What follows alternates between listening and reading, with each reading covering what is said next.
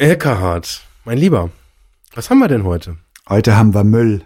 Hohoho. Digitacheles. Digitacheles. Digitacheles.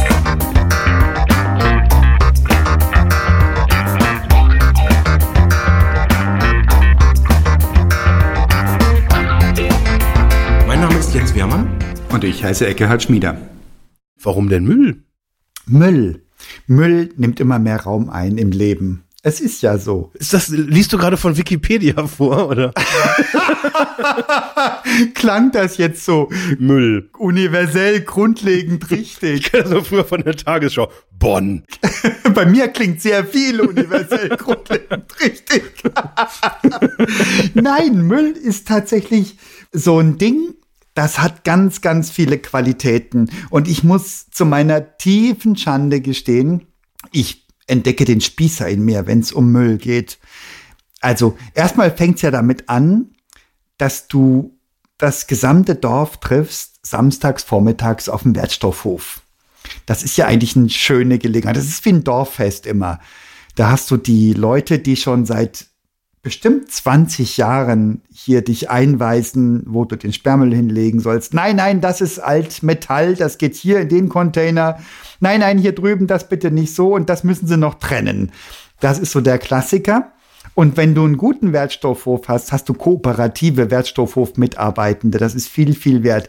Wir haben aber, meine Frau und ich, ähm, über die zwei Jahrzehnte, die wir schon hier in dieser Ecke wohnen, viele, viele unserer Wertstoffhöfe durch und wissen schon, womit man mit welchen Wertstoffen hinfährt, um möglichst wenig Reibung zu haben. Und es gibt einen, einen Ort, Um möglichst wenig angekackt zu werden. ja, das ist ganz praktisch, wenn du Nein, das ist doch kein PET. Sie müssen die Joghurtbecher schon Sorten reintrennen. Das können Sie es auch lassen. Können Sie gleich einen gelben Sack nehmen. Ja, und du hast ja praktisch, wenn du ähm, richtig googeln kannst, hast du praktisch zu jeder Tageszeit, also jedem Wochentag hast du irgendwo einen großen Wertstoffhof, der geöffnet ist in der Umgebung. Und dann kannst du dahin pilgern Ja. und fährst im blödsten Fall mal eine Viertelstunde Auto. Aber jeder hat so sein Binnenklima. Also es gibt hier zwei Orte weiter einen Wertstoffhof. Da ist äh, gähnende Leere, der ist wenig besucht, warum auch immer, oder zumindest zu den Zeiten, wo ich mal da war. Und da gibt's zwei große Einfahrten. Bei der einen großen Einfahrt steht Einfahrt, bei der anderen großen Einfahrt steht Ausfahrt. Und da ist also der einzige Unterschied ist, dass zwischendurch, Jetzt wegen Corona haben die das jetzt so geändert. Wegen einem Abstand. nein, das war vor Corona, und da steht so ein Mäuerchen von vielleicht 40, 50 Zentimeter zwischendrin, also so ein Zäunchen zwischen Einfahrt und Ausfahrt. Und lass mich raten, nicht weiterreden, da stehen Gartenzwerge. Stehen da Gartenzwerge oder stehen da Gartenzwerge? Da müsste ich jetzt lügen. Nichtsdestotrotz kannst du hinten dran gehen die wieder zusammen. Also vorne ist die Fahrbahn zusammen, hinten ist die Fahrbahn zusammen. Und ich weiß nicht, was mich geritten hat oder welchen Anlass ich hatte. Ich bin zur Ausfahrt reingefahren. Und ich schwöre, die Kolleginnen, die da zugange waren, haben mich genötigt, rückwärts zur Ausfahrt wieder rauszufahren und vorwärts zur Einfahrt wieder reinzufahren. Einfach weil das nicht geht, weil man nicht zur Ausfahrt reinfahren kann. Ja. Also großartig Müll. Ja. So fängt's eben an. Ja, du, da könnte ja auch jeder kommen, ganz ehrlich. Könnte jeder kommen. Wenn das jeder machen würde. Der Wertstoffhof bei uns im Ort ist unbezahlbar. Ähm, unser ehemaliger Nachbar, der hier viele Jahre gewohnt hat im Haus nebendran, der wohnt jetzt eine ganze Ecke weiter weg, aber der fährt seinen Müll zu unserem Wertstoffhof nach wie vor. Man trifft ihn Samstagvormittags dort an, weil es einfach so nett ist bei uns am Wertstoffhof. Und man unterhält sich und man muss sagen, die Wertstoffhof-Mitarbeitenden sind extrem konstruktiv. Die nehmen dir auch mal was aus der Hand und räumen es für dich weg. Die einzigen, die unangenehm werden können, sind die anderen Müllentsorgenden, die sagen, das ist aber ein anderes Plastik, das gehört da nicht rein in den Sack. Und da muss man es wieder rausnehmen. Ja, genau. Sorten rein. Ganz wichtig. Ja, klar. Ganz genau, sonst ist man öffentlich blamiert. Da kannst du noch froh sein, wenn die nicht unter die Gürtellinie zielt. Also das ist äh, ja, klar und auch zu Recht, wie ich finde. Ja, aber der Kick ist ja, der Kick ist ja so, ich tu so, als ob ich meine Nase rümpfen würde, aber ich bin ja genauso. Und wir haben ja unterschiedlichste Tonnen. Und unser Nachbar, ich sage jetzt nicht welcher, wer weiß, ob das, wer das wann hört, diesen Podcast, die haben auch eine Papiertonne. Papiertonne haben wir nicht. Ich trage das Zeug zum kleinen Wertstoffhof persönlich. Das ist wirklich 50, 80 Meter entfernt von wo ich wohne. Aber die haben eine Papiertonne und die schütten beinhart alles da rein, was geht. Also ganz normaler Müll. Und was mich geradezu in meinen innersten Spießergründen empört ist, dass sie sich noch nicht einmal die Mühe geben, Papier oben drüber zu legen. Da starkt eben der komplette Restmüll aus dieser Papiertonne. Und jetzt kommt der Kick, die stellen das raus. Hier jeden zweiten Donnerstag ist hier Papiermülltag. Und dann kommen die Papiermüllentsorger, nehmen die Tonne, als wäre es sortenreinste Zeitung und kippen die einfach in ihren Papiermüll rein. Ich frage mich, wieso die das machen. Also eigentlich belohnen sie ja die Kolleginnen und Kollegen hier für fürs Nicht-Trennen. Äh, warum macht der, der, der, der Nachbar, dessen Name du noch nicht gesagt hast? Du kannst ihn gerne gleich übrigens nennen, wir piepsen das dann einfach mal raus, das wollte ich immer schon mal machen. Einmal muss das irgendwie, kommen wir ja mal zur Jubiläumsfolge oder sowas mal, so einen Namen sagen und dann einfach wegpiepen. Ähm, ähm, macht er das, weil die, weil die Restmülltonne voll ist? Weil die wird ja wöchentlich wahrscheinlich geleert, oder? Die Restmülltonne wird zweiwöchentlich geleert, die haben aber Oh. Jetzt, ich, ich geniere mich in Grund und Boden, dass ich so viel Details weiß. Wir haben eine 60 Liter Tonne für eine fünfköpfige Familie. Die sind auch eine fünfköpfige Familie, haben eine, eine 100 Liter Tonne und haben so eigentlich jede zwei Wochen nochmal drei bis fünf zusätzliche 100 Liter Müllsäcke, die voll sind mit Müll und dann noch die Papiermülltonne, die so ist. Und dazu kommt, dass der Familienvater mit seinem SUV, die sage und schreibe 110 Meter zum Supermarkt fährt, um sich einen Takeaway-Coffee zu holen. Um den Takeaway-Coffee. Im Einwegbecher. Im Einwegbecher mit Plastikkappe. Oh. Und lässt den Motor draußen laufen, bevor er den Kaffee bestellt. Das habe ich nicht gesehen, weil dann bin ich ja zu Hause zu dem Zeitpunkt, wo ich ihn wegfahren sehe. Aber ich sehe ihn wiederkommen und er geht mit dem Takeaway-Becher in das Wäldchen gegenüber. Den Motor hat er ausgestellt zu dem Zeitpunkt und kommt ohne den Becher wieder zurück und geht in sein Haus rein. Und jetzt rate mal, wer danach aus dem Haus geht und einen Takeaway-Becher im Wald findet und in seinen Müll schmeißt, das bin ich. Und da denke ich, wie kann ich so, wie kann ich so verspießern? Wie kann ich so kleinlich sein? Wie kann ich das so schlimm finden? Und ich finde es schlimm. Ja, ich meine, da, sagen wir mal so, das kannst du jetzt natürlich schlimm finden, aber es ist jetzt mal rein objektiv betrachtet auch echt eine voll die Arschlochnummer, oder? Schön, dass du das so sagst. Oder? Ich freue mich drüber. Ich hätte es jetzt nie so gesagt. Aber ja, wahrscheinlich ist das so. Also ich meine, jetzt viel Müll zu haben, das, das können wir, wir haben ja eine Stunde Zeit, dann kann das ja einfach mal Sorten rein besprechen gleich. Aber wie kommt man auf die Idee, ähm, Müll in die Natur zu schmeißen? Ich habe nicht die geringste Ahnung. Da muss ich tatsächlich zugeben, also bei aller Liebesmühe, also wenn jetzt jemand irgendwie das, das, das Plastik halt nicht sortenrein hinkriegt, äh, auch da, ich habe da einen coolen Lifehack, erzähle ich nachher. äh, aber wie, wie, wie ich in die Natur Müll werfen kann, das erschließt sich mir wirklich beim, beim allerbesten Willen und auch bei ganz viel Wohlwollen, das kriege ich nicht voneinander. Warum, warum Menschen sowas tun? Gibt's krasse Phänomene. Also wir haben hier so Jugendliche, die hier im, im Frühlingswäldchen hier ihr Mütchen kühlen, die kommen mit, ähm, wie heißen diese Getränke, diese mit ganz viel Koffein und süß, ähm, diese Red Bulls dieser Welt, Äh, so. kommen die ins Wäldchen und die kommen ohne die Dosen zurück und auf dem Hundespaziergang räume ich das alles ein und nehme das mit in den Müll, weil es mich einfach ankotzt, wenn das Wäldchen vermüllt ist. Ja gut, wenn da der, der Code noch drauf ist, das sind 25 Cent. Ja, das mache ich noch nicht einmal. Das ist ein halbes Vermögen, was du da irgendwie. Mache ich noch nicht einmal, ich schmeiß es weg. Das ekelt mich auch ein bisschen an. Ja. Aber ähm, da sage ich mir, na ja gut, in dem Alter, ich habe trotzdem, glaube ich, keinen Müll weggeschmissen in dem Alter. Aber sagen wir mal, die müssen das machen, um in ihrer Peer Group wert zu sein. Aber warum ein paar 40-jähriger Vater von einer fünfköpfigen Familie das macht, das erschließt sich mir nicht. Ist, also das lässt sich auch unter Bequemlichkeit kaum erklären, weil der muss es ja wirklich nur in der Hand behalten, bis er an seiner Mülltonne vorbeigeht und die reinwerfen. Aber das scheint schwer zu sein. Ich weiß es nicht. Ja, ja, oder ich meine, je nach, je nach Wald, ich, ich kenne jetzt den Wald nicht, aber es gibt ja auch in vielen Wäldern dann ab und zu halt auch einfach so, so Mülleimer, wo man auch dann Kram reintun kann. Da gibt's bei uns nicht. Das ist so ein privates, kleines, aber das ist wirklich sehr überschaubar. Das reicht gerade für eine Hunderunde, das Wäldchen. Ach, das ist die andere Kiste noch, die Hundeleute.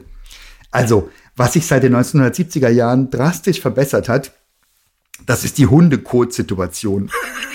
Also Hundebesitzerinnen und Hundebesitzer haben in der Regel ein Erkennungsmerkmal, das ist ein roter, von der Gemeinde finanzierter Hundekotbeutel, der ähm, ganz leicht mit der Leine verknotet ist, sodass man ihn leicht äh, wieder entknoten kann.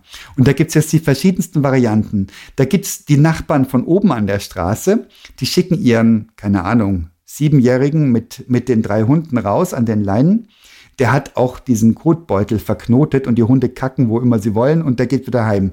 Der weiß gar nicht, wofür der Kotbeutel gut ist. Dann gibt's die Leute, die das, den Kot beuteln und dann wegwerfen, wo man ihn wegwirft, in eine Mülltonne, entweder in die eigene oder in die kommunalen Hundekot-Mülltonnen. Und dann gibt es die Leute, und das ist wieder eins von diesen Phänomenen, die ich überhaupt nicht verstehen kann, die haben dann meistens diese Riesenhunde, wo der Beutel gerade noch so reicht. Die machen dann einen Knoten drauf und die denken sich dann, ach, das nehme ich doch auf dem Rückweg mit und legen diesen Beutel an einen Baumstamm, möglichst an einen großen Baum, dass sie sich erinnern können, ja, wenn ich hier an diesem Baum wieder vorbeikomme, nehme ich die Kacke mit. Als Wärmflasche. Und natürlich tun sie es nicht. Komisch. Und dieses Wäldchen ist voll von roten und schwarzen Kotbeuteln, die so über die Jahrhunderte langsam verrotten werden. Es ist Hammer. Es ist Hammer. Ja, eben nicht, eben nicht. Das dauert ja allein bis, also die, die, das, das ist völlig absurd. Naja, die, das, der, der zerfallen tut das Plastik relativ schnell, wenn Licht drauf kommt. Ähm, verrotten nicht, aber zerfallen so, dass, dass, der, dass du keinen prallen Kotbeutel mehr hast. Das kannst du über die Jahre beobachten, wie die langsam zerfallen. Aber auch das wieder ein Phänomen, das sich mir einfach nicht erschließt. Dazu bin ich viel zu kleinlich, viel zu engsternig und spießig, als dass ich einen Hundekotbeutel irgendwo stehen lassen würde. Ja. Ich, ich kann jetzt, ich, ich muss diese, das jetzt mal ganz kurz noch mit den Außerirdischen noch mit ins, ins Feld führen, leider. Machen die auch Müll? Nee, nee, aber ich, ich habe immer so ein, das ist so ein ganz abstraktes Bild, weil ich glaube eigentlich nicht so richtig an eine Außerirdische. aber ich stelle mir trotzdem ab und zu vor, ähm, wie Außerirdische, wenn die auf uns gucken, was die dann denken würden. Und ich glaube, wenn jetzt so ein Außerirdischer da auf uns drauf guckt und dann sieht er, wie da halt irgendwie so ein, so ein Mensch auf zwei Beinen hinter so, so, äh, so einem äh, viel deutlich kleineren äh, Vierbeiner halt irgendwie herläuft, dann, dann, dann wäre der erste Eindruck so, ja, das ist, das ist das Herrchen so und das andere ist halt so, ne? So, bis zu dem Moment, wo dann der Hund dahin kackt und das Herrchen sich bückt und das aufhebt und es in die Tasche steckt. Das ist dann der Moment, wo die Außerirdischen sagen, okay, lass uns weiterfliegen. Das ist mir echt suspekt, was da los ist da unten. Schnell weg. Großartig. Und die, Aber ich finde es, also generell ist das total sinnvoll, dass man halt die, die Kacke halt irgendwie mitnimmt. Und trotzdem finde ich das so ein, ja. so einen absurden Gedanken. Und ich finde, ich finde das auch so eklig. Also bei uns haben jetzt die, die Katzen, die, die dürfen jetzt seit ein paar Monaten raus und die kacken dann ab und zu auch bei uns irgendwie in den Garten. Und es ist halt so, ich finde das so doof irgendwie. Ich finde das im Katzenklo schon blöd, aber Mhm. boah, das ist irgendwie so, hm. Ja, wenn du deine Tierchen liebst, macht dir das nichts aus. Fremdkacke ist eklig. Mir macht's was aus. Das sagt jetzt was aus über mich oder was? Ist wie Kinder wickeln. Wenn es deine eigenen sind, ist nicht tragisch. Ja. Oh Mann, oh Mann. Müll, aber Müll ist ein richtiges Ding. Und dann haben wir so einen kleinen Wertstoffwurf, wie gesagt, 80 Meter vom Haus entfernt. Und auch das ist wirklich ein krasses, krasses Phänomen. Jetzt trennen wir so gut wir können. Jetzt sind wir schon Spießer, ja. Und wir machen das auch alles richtig. Und ich bin immer sehr, sehr beseelt, wenn ich so am Wochenende nochmal fünf, sechs Tüten nehme und die alle Papiertüten notabene und die alle ordnungsgemäß in dem, in dem Wertstoffhöfchen alle sortiere, also rausschmeiße und fertig. Also der kleine Wertstoffhof, der nicht geöffnet sein muss, wo man immer hingehen kann. Und da schmeißen die Leute alles hin. Alles, alles, alles. Und das ist mir völlig unbegreiflich. Und wir verstreuen es mitten drauf. Also es ist eine kleine Fläche. Wirklich unbegreiflich. Ist das so eine Wertstoffinsel? Ja, genau. Ja, ja. Das haben wir bei uns aber eins zu eins genauso. Das sieht teilweise aus, ey, das, das ist, boah. Aber wie kommt das? Was die Leute, also so, so Sperrmüll wird dann einfach dahingestellt. Ja, ja, ja, ja. Wo ich mir auch denke, ey Leute, das, das ist halt, das ist halt, das sind ein paar Flaschencontainer, dann halt noch so ein Altkleider und halt so, ja, für, für so gelbe Sackgeschichten halt. Ja, ja. Und die Leute, da, was da alles liegt, ey, und wie das da aussieht, ich kapier's teilweise auch nicht, wie, wie, man, wie man so drauf sein kann, dann einfach sein Kehricht da halt irgendwie hinzutun. Ja. Und sagen wir so, also die, die Arbeitsthese ist ja, die Leute fahren da jetzt ja nicht irgendwie 30 Kilometer, äh, weil sie es halt selber ekelt, sondern die machen das ja in ihrem direkten Umfeld. Ja. Die wohnen da wahrscheinlich irgendwo sogar in der Nähe und völlig schmerzfrei. Also ich, es ist so, dass wenn ich den Müllmenschen sehe, der das dann aufräumen muss, dass ich schon mich quasi entschuldigt habe bei ihnen, dass das so aussieht. Also nicht wirklich, aber so, so gesagt, also schon mein Mitgefühl zum Ausdruck gebracht, dass er das da machen muss. Und der war so gut gelaunt dabei, dass es mich beschämt hat. Und er sagt, naja, es ist schon so, dass dieser Wertstoffhof besonders übel ist, aber macht halt seinen Job. Naja, kann man auch sagen, gut, dadurch hat er, hat er einen bezahlten Job. Ja. Schwer zu sagen, was da richtig ist und was falsch. Ich frage mich, warum die Gemeinde da keine Kamera aufstellt, aber bestimmt spricht der DSGVO dagegen. Ja, musst du quasi vorher als, als Müllvandale halt einwilligen, dass man dich da filmt. dass man dir das dann auch als E-Mail zustellen kann.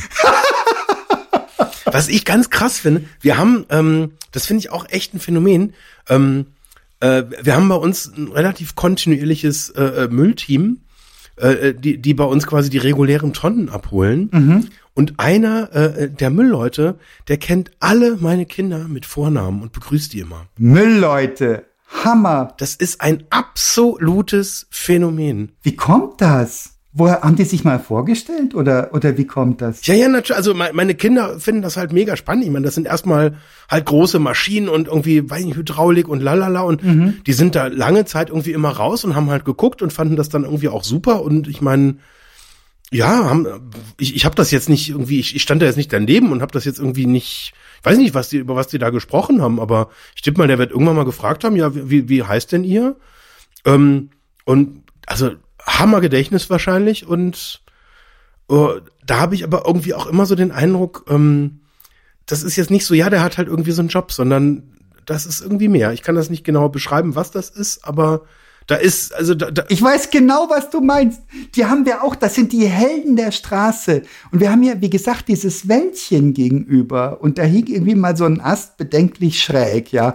Und irgendwie hat keiner in der Straße reagiert auf diesen bedenklich schräg hängenden Ast. Bis eines Tages dieses Müllfahrzeug durchfuhr und der Ast bedenklich schräg an diesen, an diesen Aufbau rankam. Was macht der Held der Müllabfuhr? Der holt eine Handsäge aus dem Handschuhfach, ui, steigt auf die Fahrerkabine oben drauf, oh krass. sägt den Ast ab und wirft ihn ins Wäldchen und fährt weiter, als wäre nie was gewesen. Oh. Und du denkst, ich gehe jetzt auf die Knie, ihr seid meine Helden. Und dann, dann entdeckst du eines Donnerstagmorgens die Krönung der Krönung. Die Nachbarn, eben genau jene welche, die achtlos jede Müllsorte in jede Tonne werfen, verpennen es, den, die Mülltonne rauszubringen. Das heißt, sie haben so ein Zäunchen, das ist immer akribisch abgeschlossen. Das ist auch so ein ängstliches Moment, das man da beobachten kann. Die Müllleute kommen, laden unsere Tonne ein. Es ist ein echter Zufall, dass ich das gesehen habe. Sehen, dass die Tonne vom Nachbarn nicht draußen ist. Was machen die? Die gehen zum Zaun, gucken, ist abgeschlossen. Die Tonne dahinter. Sie nehmen die Tonne und hieven die volle Tonne über den abgeschlossenen Zaun und entleeren die. So war ich hier sitze. Es ist nicht zu fassen. Die falsch befüllte volle Tonne. Die falsch befüllte volle Tonne hieben sie, hieven sie über den, über den Zaun. Das war nicht die falsch befüllte, das war tatsächlich die Restmülltonne. Da war jetzt alles potenziell richtig, aber sie haben die Tonne rübergehoben. Papier. Eine 100 Liter Tonne voll mit Zeug über den Zaun gehievt. Wie absolut krass ist das? Das ist ein Ethos, da kannst du von träumen in jeder Branche, in jedem, in jedem Umfeld, dass Menschen sowas machen, weil sie wissen, du bist gearscht, wenn der Müll nicht wegkommt. Diese, diese, dann hast du in zwei Wochen wieder die nächste Gelegenheit. ja, ja. Super. Ja, ja, absolut. Tolle Leute. Müllleute. Richtig klasse. Müllmänner. Braucht man gar nicht gendern, sind plus Männer bei uns. Ich weiß nicht, wie es bei euch ist. Männer. Frauen habe ich noch keine gesehen. Schon Männer. Mhm. Und sind aber auch vom Schmuddeljob hin zu Entsorgungsspezialisten geworden. Nicht ganz, aber es ist schon so ein Ding, dass Müll so viel Aufmerksamkeit genießt, dass der Müllmann nicht mehr der Depp vom Dienst ist. Nee. Sondern dass das schon Leute sind, auf die man sich richtig, richtig freut. Und hey, wenn die an Weihnachten, Jahreswechsel rum bei uns vorbeifahren, die werden auch reich beschenkt. Und nicht, weil man sich denkt, wow, muss man denen auch mal was geben, oder weil man sich denkt, mit denen stelle ich mich gut lieber, weil wer weiß, wenn man mal die Mülltonne zu voll hat, sondern weil man wirklich denkt, scheiße Leute, ihr seid so coole Socken, was ihr da alles reißt. Ist krass, ne? Also Hammer. Und also Donnerstagmorgens, wenn es piepst, weil die Kiste rückwärts reinfährt, weil auch alles zu eng ist und es schon eine Kunst ist, dieses Ding durchzugeigen, das ist ein gutes Gefühl. Weißt du, gleich ist das alles weg. Der ganze Mist ist weg und alles wird gut. Müllleute, ihr seid die coolen. Was ich tatsächlich spannend finde, äh, ähm, da, da würde ich gerne noch mal diese Emotion von dir vorher aufgreifen. Warum emotionalisiert dieses Thema Mülltrennung so? Ich habe nicht die geringste Ahnung. Ich schäme mich in Grund und Boden für diese, für diese niedrigen Spießerinstinkte in mir. In Grund und Boden. Keine Ahnung. Aber, aber lass uns, lass uns mal versuchen, dem halt irgendwie, weil das, das, das also ich, ich kann das tatsächlich nachvollziehen, weil, also ich sehe das jetzt eher so ein Stück weit halt auch rational, weil es gibt bei so ein paar Sachen, ähm, merke, also ich merke das in meinem Urlaub, wenn dann irgendwie so aus Vereinfachungsgründen einfach eine Mülltrennung halt nicht durchgeführt wird. Wo ich einen unglaublichen Stör, also Glas in Restmüll zu tun, mhm. das tut mir körperlich weh. Weil das ist für mich einfach so klar gelernt, das ist ein wertvoller Rohstoff bei Glas bin ich mir noch einigermaßen sicher, dass das auch wirklich eine gute Verwendung halt irgendwie findet. Mhm. Ähm, und das, das, das gehört sich halt irgendwie äh, nicht, das äh, nicht zu trennen, sondern das halt einfach auf irgendeiner Deponie quasi einfach ja Platz verschwenden zu lassen. Und ähm, bei Papier ist es ähnlich. Auch da ist, glaube ich, äh, äh, eine sehr gute Verwertung auch sichergestellt. Mhm. Ich glaube, bei diesen ganzen gelben Sack-Themen, äh, äh, da, da greift dann wirklich die, dieser physikalische Effekt, dass ähm, die Chemiker sich einfach schwer tun mit der Wiederverwendung äh, nicht sortenrein sortierter äh, ähm, Kunststoffe und das, das sortenreine Trennen im Nachgang ist de facto nicht möglich, weswegen das Zeug dann unterm Strich, glaube ich, an vielen Stellen einfach wirklich auch verbrannt wird. Mhm. Deswegen ist da diese extrem nervige Konstellation mit dem Wertstoffhof, die dann wirklich da ja, einfach akribisch halt auch darauf achten, dass es dann auch sortenrein ist, weil ansonsten bringt es halt nix. Ähm, das ist bei mir so die Grenze, wo ich dann sage, boah, das, das ist dann halt schon sehr, sehr feinteilig. Ähm, aber ich merke, dass ich das total wichtig finde, das halt irgendwie richtig zu machen. Wobei ich dich nochmal fragen sollte, bist du wirklich jeden Samstag am Wertstoffhof? Nein, nein, nein, nein. Nur wenn wir, also wir haben ja so einen kleinen Wertstoffhof, da gehe ich regelmäßig, lade ich da mal rüber und werf Zeug ab, Dosen, Flaschen, Papier, Altkleider. Äh, und wir haben den großen, da haben wir jetzt bei unserem Trampolin das Netz erneuert. Und so ein Trampolinnetz, wenn ich das in meine Mülltonne packe, dann ist die voll. Das heißt, die habe ich mit meinem Cargo-Bike dahin geradelt. Und ähm, das ist dann schon, das hat Event-Charakter, das ist dann schon nett. Das mache ich gerne, man trifft Leute, das ist nett. Du hast was Spannendes gesagt, du hast gesagt, das gehört sich nicht. Glas in den normalen Müll reinzubauen. Das ist so eine Kategorie, das kennen wir noch aus unserer Kinderzeit. Das ist so ein Eltern-Ich-Ding. Das gehört sich nicht. Und ich weiß genau, was du meinst. Ich spüre es genauso. Du hast sogar gesagt, es tut dir körperlich weh. Kann ich cool nachvollziehen und ich habe nicht die geringste Ahnung, wo das herkommt. Ist das in uns reingeprügelt worden? Oder ist das was Rationales, dass wir sagen, ähm, du hast es jetzt rationalisiert. Du hast gesagt, naja, Glas, weiß ich, kann gut noch wiederverwertet werden wohingegen Gelber sagt, naja, naja, wird doch eh verbrannt. Ähm, ist das wirklich so oder ist das was Tieferes? So ein, das Bedürfnis nach Regeln, Anstand, nach, ähm, wir müssen uns doch alle an was festhalten, dass diese, dass diese Welt funktioniert. In einer Welt, die gerade von Krieg und sonst was zerschossen wird, Klimakatastrophe, ist doch völlig scheißegal, ob mein Nachbar seine Pizzakartons im Papiermüll entsorgt mit Alufolie und Restpizza drin. Es spielt doch gar keine Rolle, weil die Welt sowieso vor die Hunde geht. Halten wir uns an diesen Kleinigkeiten fest, weil es greifbarer ist? Kann das sein? Das kann man halt einfacher beeinflussen. Ne? Ich meine, es gibt so viele Dinge, die wir nicht beeinflussen können. Und ja, du, wahrscheinlich hast du recht. Äh, es gibt diese zwei Effekte. Das eine ist, wir können, also wir, wir, wir gaukeln uns zumindest halt erfolgreich vor, dass wir da Dinge beeinflussen können. Das ist wie mit dem Autofahren. Da kann ich halt aufs Gas drücken und dann fahre ich halt schneller und ob das dann am Ende wirklich stimmt und wie groß der Effekt ist, ja, who knows. Ähm, und das andere ist tatsächlich dieses, die, dieser, dieser Effekt, wir haben das halt so gelernt. Also wo ich das auch ganz spannend finde, ähm, äh, das, das beobachte ich hin und wieder bei, bei Leuten, die in der Kindheit andere Müllgewohnheiten hatten Mhm. und dann sind sie umgezogen und dann ändern sich die Regeln. Äh, beschreibe das. Ähm, und dann sieht man, also ein Effekt zum Beispiel, äh, äh, um es mal konkreter zu machen, ähm, das, das Spülen von so, so, so von Glasmüll. Ich, ich, ich, ich mache das tatsächlich nicht, aber ich kenne Leute, die spülen ihren Glasmüll in der Spülmaschine. Okay. So, so Joghurtgläser und sowas. Aha. Ja, ja gut, ja, Joghurtgläser in der Regel Pfand, aber jetzt irgendwie so, so Marmeladengläser oder sowas, so Einwegsachen. Nee, mache ich auch nicht. Bei, also bei, bei Pfand würde ich sagen, ver ver verstehe ich sogar, weil das ist dann wirklich auch, auch so mit Pfand ist dann, ja, boah, warum eigentlich? Keine Ahnung. Auch wahrscheinlich irgendwann mal so gelernt. Ähm, aber ich glaube, wir haben da einfach so, so, so Themen im Kopf, da machen wir uns nicht so viel Gedanken darum, sondern das machen wir halt auf eine gewisse Art und Weise. Und das haben wir, glaube ich, an vielen Stellen, ob das jetzt irgendwie, ich nehme mal Pa- Papiermüll, nächstes Beispiel.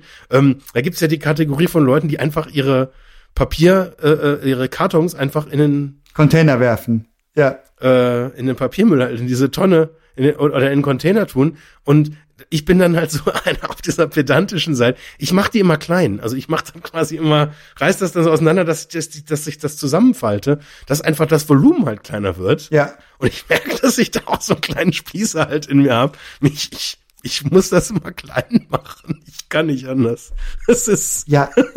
Aber ich stelle fest, dass wir unterschiedliche Grenzen haben. Also dieses Kartons zerlegen mache ich mal und mal mache ich es nicht. Und dann gibt's dieses andere Ding. Ich weiß, dass solche Zellstofftücher, Tempos und sowas, die dürfen nicht in den Papiermüll. Ich habe keine Ahnung warum, aber sollen die nicht. Ja. Und ich merke, dass ich sie manchmal in den Papiermüll werfe und manchmal in den Restmüll. Irgendwie ohne Konsequenz, ohne logisches Denken. Irgendwie ist mir das nie eingeleuchtet, warum die nicht im Papiermüll sollen, aber ich weiß, dass die nicht sollen. Und da lasse ich es dann krachen und schmeiß mein Tempo einfach in den Papiermüll. Und der freie Müllradikale. ja, genau. Und denk mir, und genauso machen es andere auch, aber eben auf einem anderen Level, an einer anderen Stelle. Und wie überall auch, ha- haben wir alle unterschiedliche Grenzen. Also, wie ist das mit den Leuten? Du hattest das Beispiel gesagt, mit den Leuten, die ihre Gläser ausspülen. Marmeladengläser, bevor sie es in ein Altglas werfen. Du sagtest, die haben das nur gelernt oder haben es umgelernt. Das hast du nicht zu Ende geführt, den Gedanken, wenn ich wenn ich es nicht verpasst habe. Nee, also ich glaube, das Phänomen ist einfach. Ähm, das, das, ist, ein- das ist ein Kindheitsding. Ähm, in der Kindheit ähm, brachte man das Glas zum Wertstoffhof und wenn das nicht gespült ist, sagt halt die Mitarbeiterin oder Mitarbeiter, du, du, du, böse, böse, können wir nicht annehmen, ist nicht gespült.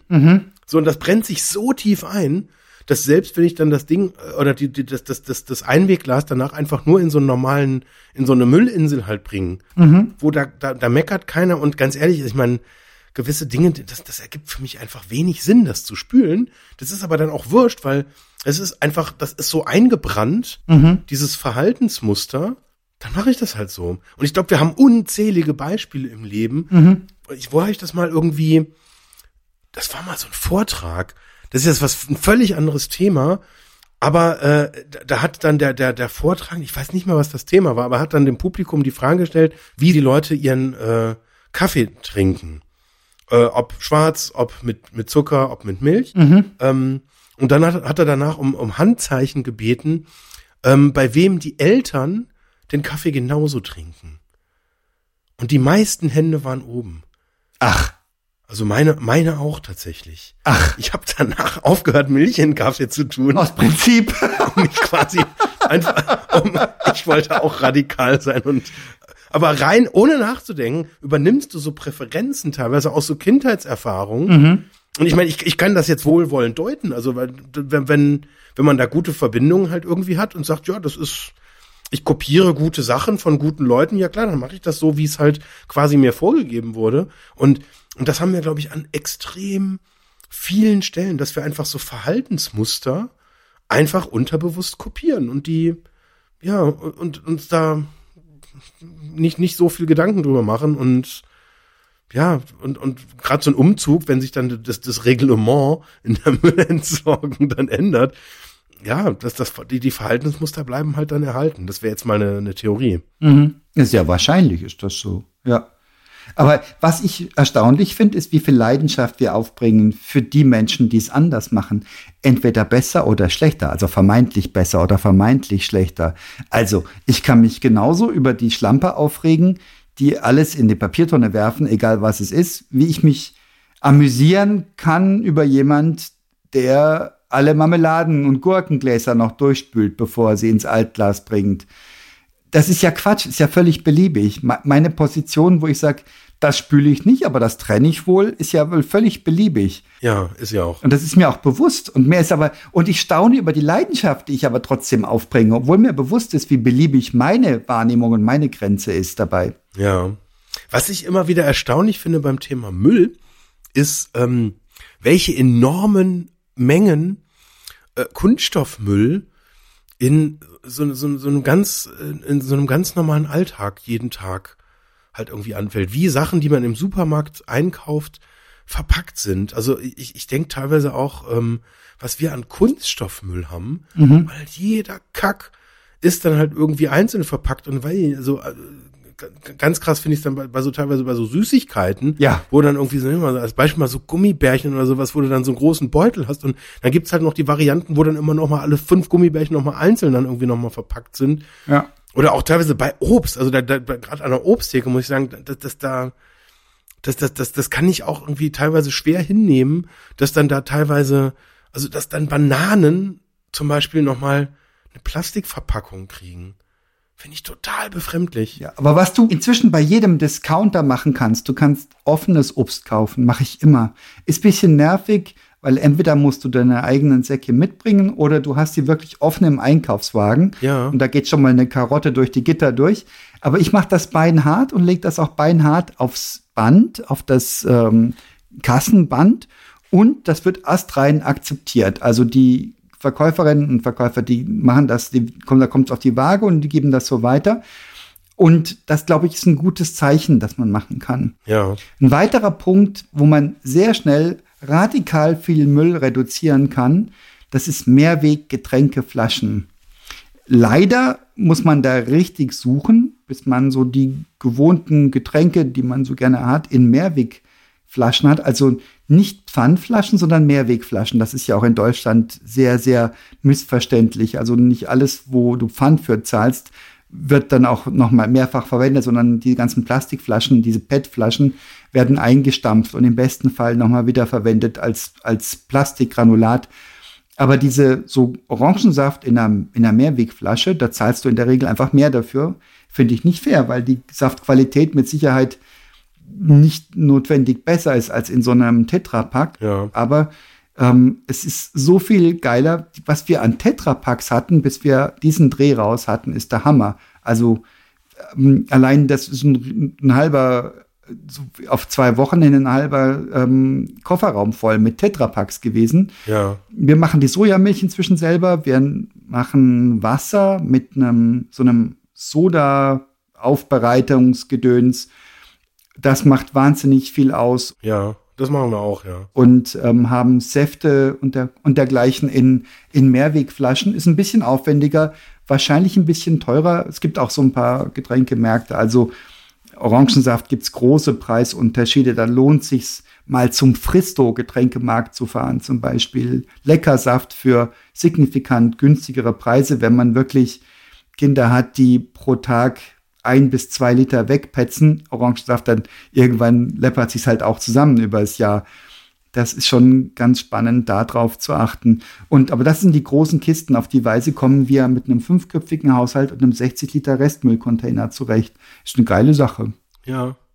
Restmüll ist tatsächlich auch jetzt so, das haben wir auch ziemlich, ziemlich reduziert tatsächlich. Also würde ich jetzt zumindest mal so, mhm. so interpretieren. Aber jetzt so diese, ja, also diese, dieser gemischte Kunststoff, das ist bei uns mit, mit Abstand ähm, der, der größte Posten. Ja. Weil ich dann glaube, jeder Kram ist halt einfach völlig selbstverständlich verpackt. Und ich meine, es gibt ja auch da einfach auch aus, aus hygienischen Gründen einfach gewisse Grenzen, was halt dann passieren darf, mhm. was jetzt irgendwie so an einer, an einer, an einer Aufschnitttheke oder sowas halt das Personal halt dann machen darf. Und also selbst wenn du eigene Sachen mitbringst, gibt's da einfach entsprechende Auflagen halt auch. Und das ist alles, also da, da haben wir auch einfach so ein, so ein gewisses Dilemma, finde ich, jetzt aus hygienischen Auflagen und dann Müllaufkommen. Mhm. Ähm, aber das, das ist was, das, das fällt mir regelmäßig irgendwie, ähm, fällt mir das irgendwie auf, dass ich das unverhältnismäßig finde, wie viel Verpackungsmüll wir brauchen, Ja, ähm, so für so alltägliche Sachen. absolut.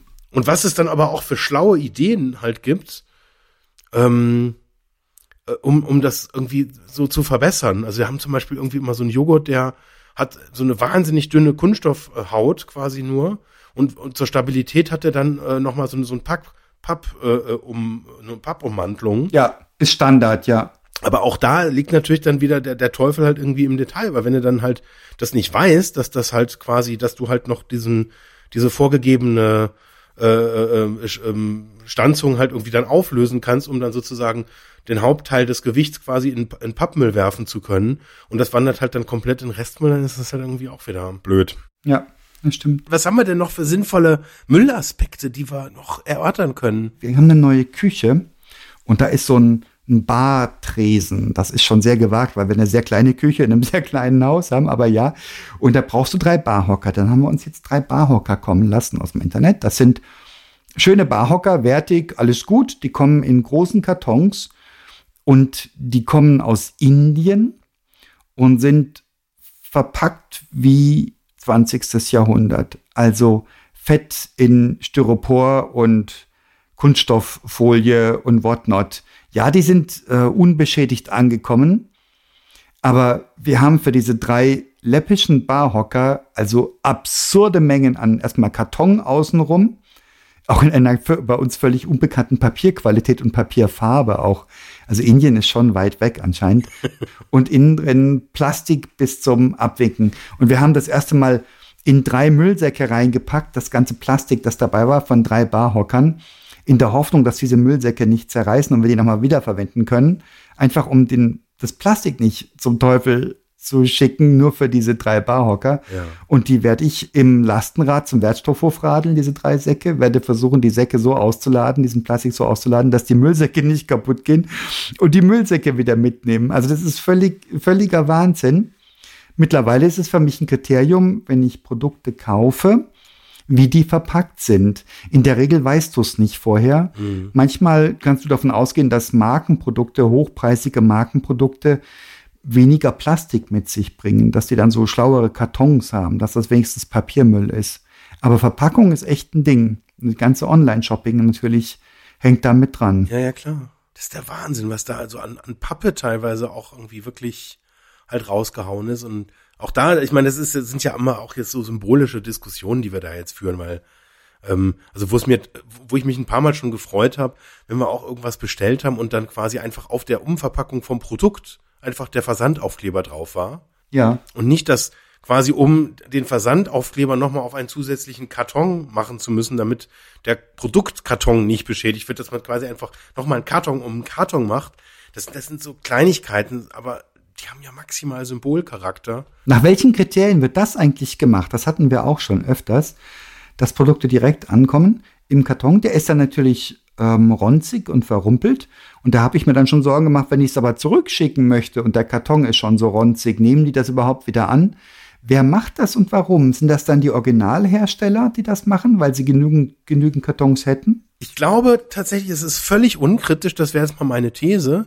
Ich hätte jetzt eher so die, die, die Gegenfrage gestellt, warum um alles in der Welt sollte der Hersteller sich weigern dürfen, irgendein Produkt, was halt nicht deinen Vorstellungen entspricht, nicht zurücknehmen zu müssen, weil der Karton halt beschädigt ist oder ronzig ist oder irgendwas. Keine Ahnung. Ja, Glaube ich nicht, dass das, dass das geht, geht gar nicht, meinst du? dass der sagen kann, oh nee, das ist mir jetzt nicht mehr schön genug oder da ist jetzt ein Versandaufkleber drauf. Aber wie gesagt, also ich habe irgendwie den Eindruck, wir kratzen da echt an der Oberfläche bei diesem Thema. Ja, das fühlt sich irgendwie falsch an und dieses ganze Papierzeug, das, das ist irgendwie, das, das kann nicht richtig sein. Und wenn ich dann irgendwie so sehe, weiß ich, wenn ich jetzt halt irgendwie so bei äh, Gorillas oder Knusper oder wie die ganzen Versandservices dann für Lebensmittel heißen, ähm, auch da äh, habe ich so den Eindruck, das war früher, war man da jetzt gut organisiert, dann hast du da so deine Hartkunststoffkisten und die machst du dann voll und die kommen dann, wenn du ausgeladen hast, wieder in den Kofferraum und alles gut.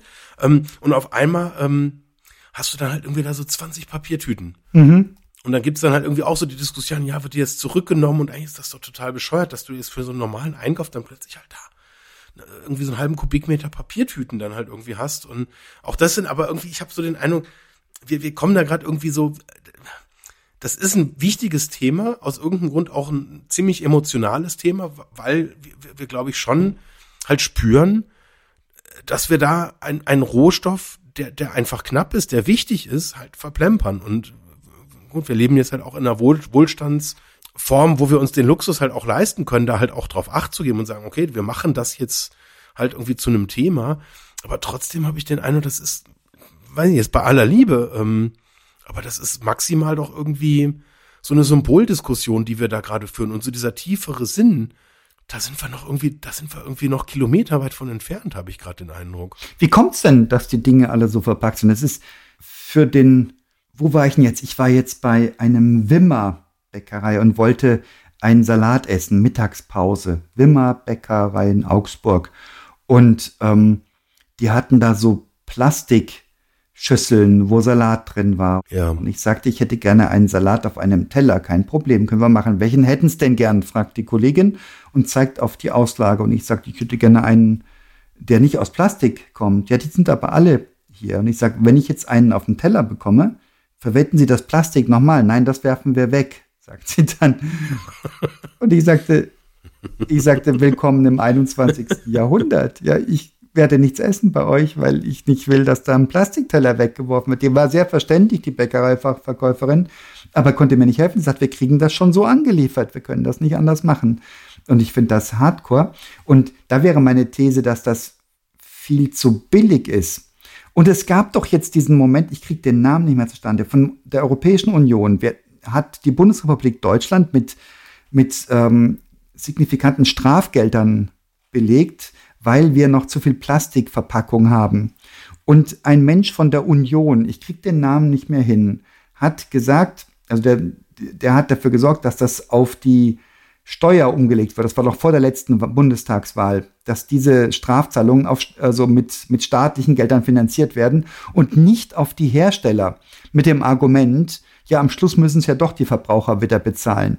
Als ob wir Verbraucher nicht entscheiden könnten, im Supermarkt, wie viel Plastik wir mitkaufen und wie viel nicht.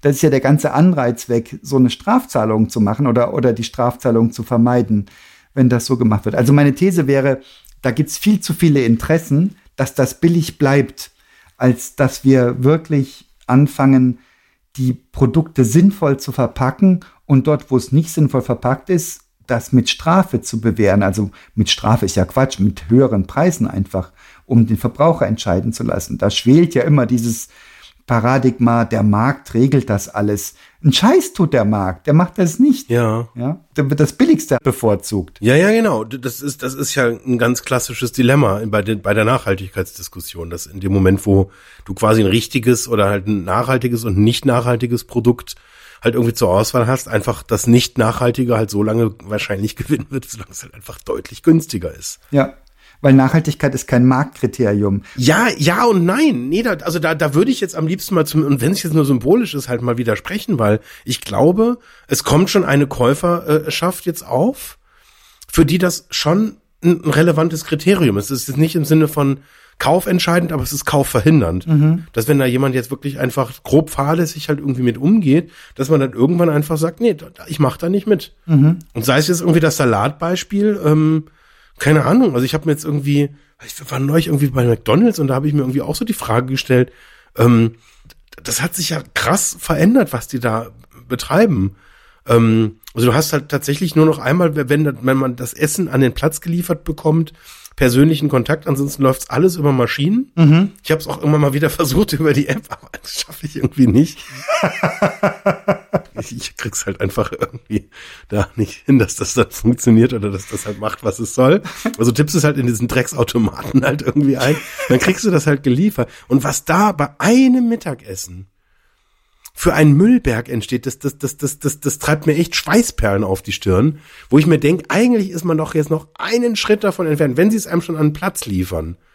Warum um alles in der Welt müssen die halt den Krimskrams erst noch in Plastik verpacken, bevor sie es die halt hin tun. Dabei sind die so viel besser geworden. Die waren ja noch eine Katastrophe gewesen. Und jetzt ist schon sehr, sehr viel mehr Papier, wo vorher Plastik war. Ja, ja, stimmt. Die Papierquote ist hochgegangen. Aber nichtsdestotrotz, also, also auch da ist, ist, das auch Gewohnheit, dass man sagt, also weil ich hatte ein paar Mal jetzt schon so den, den Eindruck, da könnte man jetzt auch auf, auf einfach Keramik oder keine Ahnung, kannst ja irgendein, irgendein anderes Material halt nehmen, was halt robust ist, was auch mal irgendwie, was halt nicht ständig kaputt geht. Aber das könnte man doch irgendwie auch wahrscheinlich wirtschaftlicher hinkriegen, gerade wenn im Laden gegessen wird. Ich meine, in keinem normalen Restaurant, also wenn, wenn eine, oder beim Italiener würdest du doch auch nicht irgendwie auf die Idee kommen, dann die Pizza erst nochmal in Plastik zu verpacken, bevor du sie an den Platz gelegt bekommst. Naja, aber da bin ich ganz sicher, dass die, ich, ich habe keine Ahnung über die Preise, aber dass wenn du das durchkalkulierst, und ich gehe davon aus, dass bei McDonalds, diesem Franchising-System weltweit,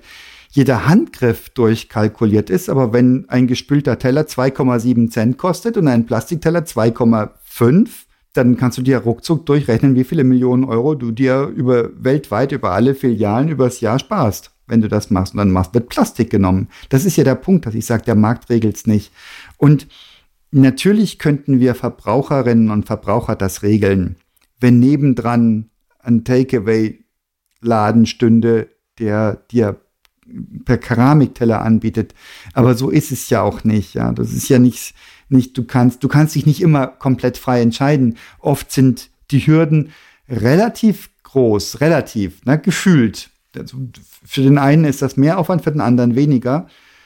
Ähm, aber wir essen auch im McDonalds, da gibt's diesen veganen Burger und ähm, das ist schnell, du weißt, was du kriegst, du weißt, das ist nicht gut und nicht schlecht und das ist eine vergleichbare Qualität, egal wo du es kriegst. Das ist, es kostet kein Vermögen, es ist ein, es ist aber auch kein Schnäppchen. Also das heißt, du weißt, was du kriegst, das ist verlässlich und da kaufen wir auch. Und dann haben wir auch diesen Müllberg, immer mehr Papier, Gott sei Dank, damit beruhige ich mich. Aber ja, wir haben für eine fünfköpfige Familie, bis wir satt sind, einen absurden Müllberg erzeugt dort. Mhm. Und Getränke ist dann wirklich übel, weil da ist immer noch ein Plastikkappe drauf und ein Plastik. Ist das ein Plastikstrohhalm oder haben die schon Papierstrohhalme? Ist umgestellt schon. Nee, dürfen sie nicht mehr. Ist auf Papier umgestellt, ja. Immerhin. Ja. Aber es ist eben das kleine bisschen Bequemlichkeit, das subjektiv groß sein kann oder klein sein kann. Ich finde das lustig, dass wir das bei sowas, äh, dass wir das bei Strohhalm hingekriegt haben. Ja, und Ohrenstäbchen. Ohrenputzstäbchen sind auch aus Papier. Genau, und Q-Tips. Ja, genau. Q-Tips. Finde ich total witzig, dass man irgendwie, ich sehe da so von meinen Gedanken so einen riesenhaften Müllberg. Wir haben Strohhalme aus Papier. Und dann irgendjemand, der sich da daneben steht und sagt, ich suche mir mal die zwei kleinsten Teile daraus und da mal starte ich jetzt halt mal irgendwie die Revolution. Ähm, ich meine, ja, klar, es tut überhaupt nicht weh. Ich meine, das ist aus Papier scheinbar überhaupt kein Problem. Wir zu Hause haben eigentlich nur noch Glas. Äh, easy, easy. Ähm, ist de facto überhaupt keine Veränderung. Aber warum schaffen wir das nicht an anderen Stellen? Warum schaffen wir das da so mal eben kurz durchzugreifen und dann wird das verboten und bei anderen Sachen nicht? Ich kapiere es nicht. Naja, weil da ganz beinharte finanzielle Interessen dahinter sind. Diese Strohhalm-Sache, keine Ahnung, vielleicht hat die Strohhalm-Lobby versagt aber viele andere Lobbys versagen scheinbar nicht. Oder sie waren sich ihrer Sache so sicher, dass sie einfach vergessen haben, eine Lobby zu installieren. Wie gesagt, oder so, ja. ja Strohhalme wird's immer geben aus Plastik. Also, oder wie die. No, solange ich lebe, werde ich aus Plastikstrohhalmen trinken. Ja, ja. Ich möchte wetten, die Leute gibt's. Bis dann irgendwann die Schnabeltasse kommt. ist auch Plastik. Ja, Gott sei Dank. Da bleibe ich mir treu. Jedenfalls. Aber wenn du, solange du eben ähm, Politiker hast und Politikerinnen wahrscheinlich auch, keine Ahnung, die, ähm, wie gesagt, eine Strafzahlung für zu viel Plastikmüll von der EU auf Steuergelder umlegen, solange wird sowas passieren. Warum macht jemand sowas? Da muss doch, ich habe keine Ahnung wieder, also das brüllt mir und, und ungestraft und unwidersprochen. Ja, also es gibt noch nie mal jemand, der sagt, ähm, kannst du nicht machen, ist Quatsch. Ja, darf der machen, macht der so und fertig. Doch du. Ja, ich sag, das ist Quatsch, ja. Aber solange das gemacht wird, da gibt's zu viele handfeste finanzielle Interessen. Da sind Lobbyisten unterwegs und da wird Geld verdient.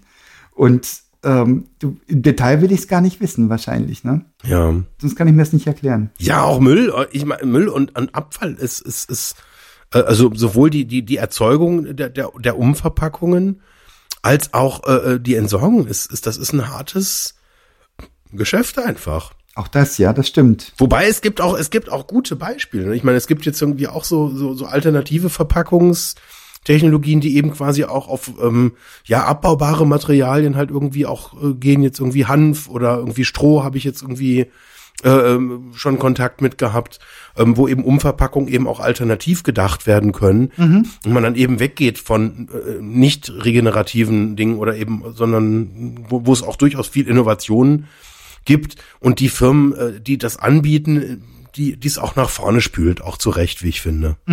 Hast du ein Beispiel von den Guten? Äh, Landpack zum Beispiel ist eine Firma, äh, die das äh, äh, im Münchner Westen sitzen, die glaube ich äh, anbieten, die alternative Verpackungen herstellen. Die wachsen und die gewinnen auch, äh, so wie ich das mitkrieg, regelmäßig halt irgendwie auch gute neue äh, Kunden und da ist auch eine gesellschaftliche äh, Akzeptanz halt irgendwie auch da, die Dinge halt auch richtig zu machen.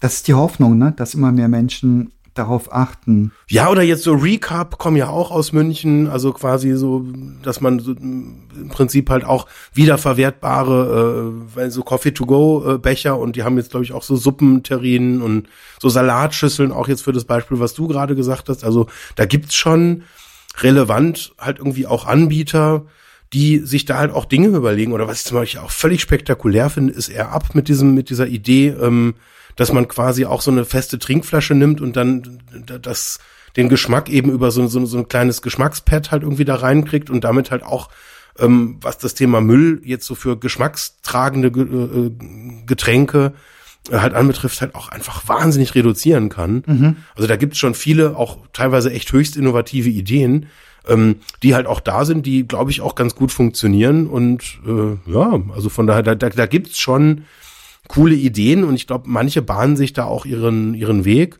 Aber nichtsdestotrotz in vielen Bereichen, also gerade jetzt so, wenn es so in, in industriellem Maßstab jetzt passiert, ähm, jetzt in, in den großen Supermarktketten oder jetzt irgendwie in der Fastfood-Industrie, ja gut, da ist das halt einfach noch nicht angekommen, obwohl es wahrscheinlich da sogar am einfachsten kommerziell sich darstellen lassen würde, wenn man es denn wollen würde. Also bilde ich mir zumindest ein. Ja, Das ist so ein bisschen wie jetzt so mit Bioqualität. Ich meine, das, das, auch das ist irgendwie so, da kann ich mich auch noch an Zeiten erinnern, wo man da irgendwie so drüber gewitzelt hat oder Leute dann irgendwie dann versucht haben, dir vorzurechnen, dass das ja alles irgendwie von, von vorne bis hinten nicht geht und sonst irgendwas. Und mittlerweile ist es so, weiß ich, oder auch so mit Durchdringung jetzt mit, mit vegetarischen oder veganen Produkten. Das ist irgendwie auch alles so, ja, da sind wir doch in der Realität angekommen. Da ist einfach, so da ändert sich der Status quo und ja, das ist im Moment koexistiert es und irgendwann werden wir halt so ein, ja, so ein Umkippen halt oder so ein, einfach so ein, so ein, so ein Wendepunkt halt erleben. müssen wir ja schon. Und wo mir das jetzt zum Beispiel drastisch aufgefallen ist, jetzt irgendwie, jetzt in Holland, wenn du da mal guckst, ähm, da fahren gefühlt halt nur noch, oder zum Großteil einfach nur noch Elektroautos rum. So, und, und die sind einfach ein paar Jahre weiter und ja, das ist halt normal und das ist so, ist halt total unaufgeregt, da diskutiert da gar keiner mehr. Das ist halt, Ja, Norwegen noch krasser wohl, ja. ja, ja, ja. Aber wenn, wenn die Sachen beim Discounter ankommen, spätestens dann ist es da, ist es angekommen. Also vegane Produkte in den Discountern, großes Kino. Gibt nur noch eine Ausnahme, ein Discounter, der da überhaupt nichts versteht.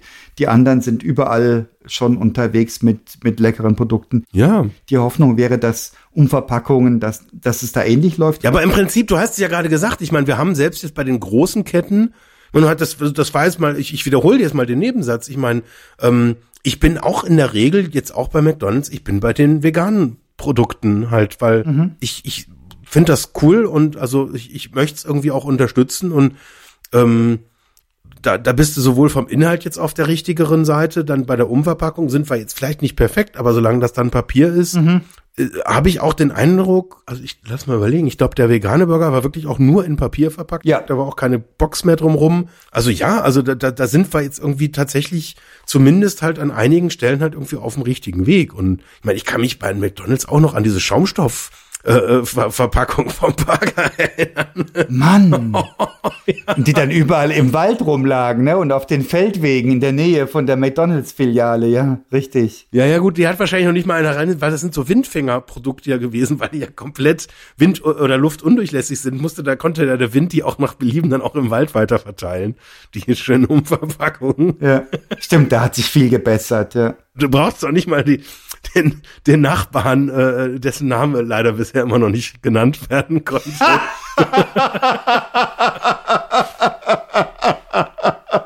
Piep. oh, krass. Ja, wie kann man da so viel, so viel ungute Gefühle in sich hegen?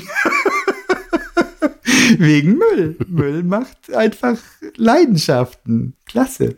Danke, mein Lieber, für diesen Durchgang durch die Tonne.